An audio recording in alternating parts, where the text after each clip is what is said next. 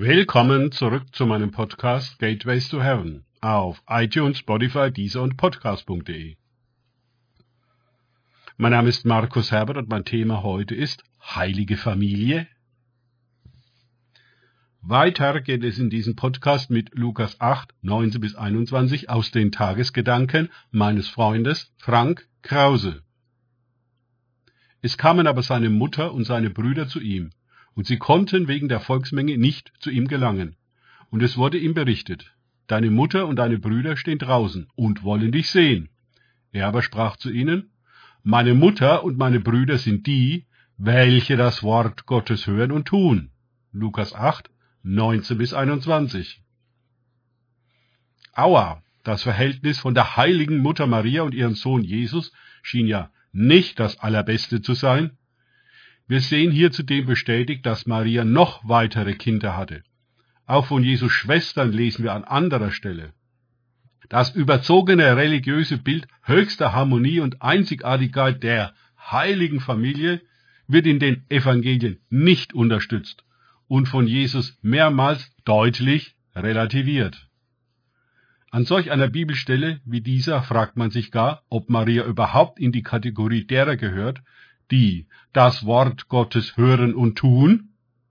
Zu Anfang hat sie es getan, keine Frage. Aber jetzt? Warum ist sie denn draußen und nicht drin? Und warum lässt sie Jesus draußen stehen? Lehnt er damit nicht familiäre Sonderansprüche an ihn ab?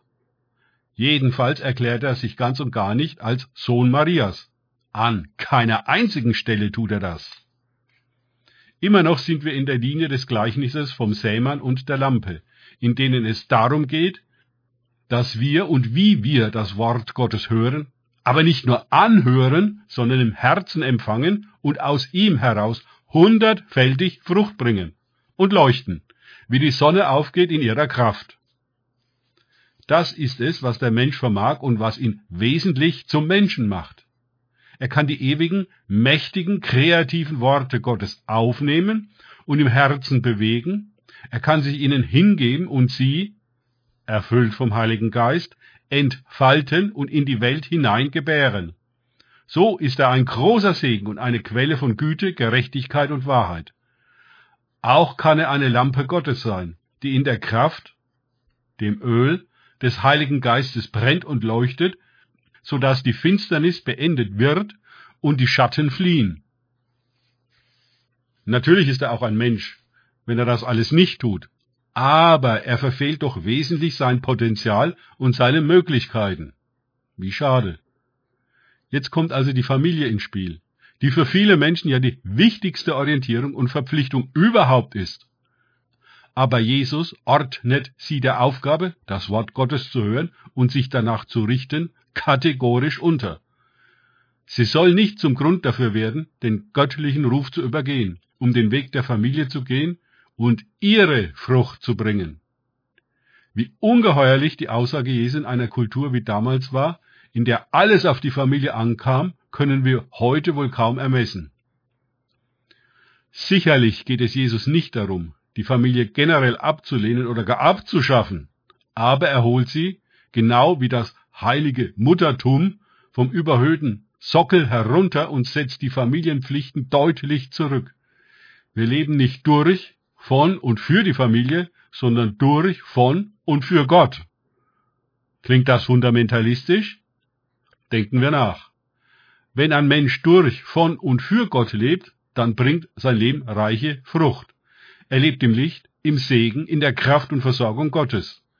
Er erfährt dann die Fülle des Himmels, Entsprechend bildet ein solcher Mensch eine Familie, die auch durch, von und für Gott lebt. Spinnen wir den Faden weiter, gelangen wir zu einer heiligen Menschheit, die durch, von und für Gott lebt. Damit wäre die Welt, die sich selbst verzehrt, in der Menschen abhängig sind von Menschen und übereinander herrschen mit Gewalt, beendet. Die Menschheit säße am reich gedeckten Tisch Gottes und würde weder Mangel noch Konkurrenz, weder Zwang noch Fremdbestimmung kennen.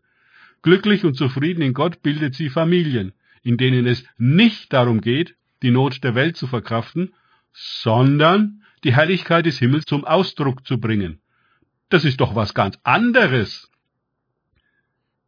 Jesus holt die Familie nicht hinein und gibt niemanden Anlass, sich nicht zugehörig zu dieser heiligen Sippe zu fühlen oder sie als erhaben zu verehren. Auch geht er nicht zu ihr hinaus, was den anderen zeigt, sie spielen nur eine nachgeordnete Rolle. Nein, er zieht alle auf die gleiche Ebene unter das Wort Gottes, welches allen gegeben ist, um glückliche und reiche Menschen zu werden, die Herrlichkeit hervorbringen. Jeder auf seine einzigartige Weise. Danke fürs Zuhören. Denkt bitte immer daran. Kenne ich es oder kann ich es? Im Sinne von erlebe ich es. Erst sich auf Gott und Begegnungen mit ihm einlassen, bringt wahres Leben und die Herrlichkeit Gottes. Gott segne euch und wir hören uns wieder.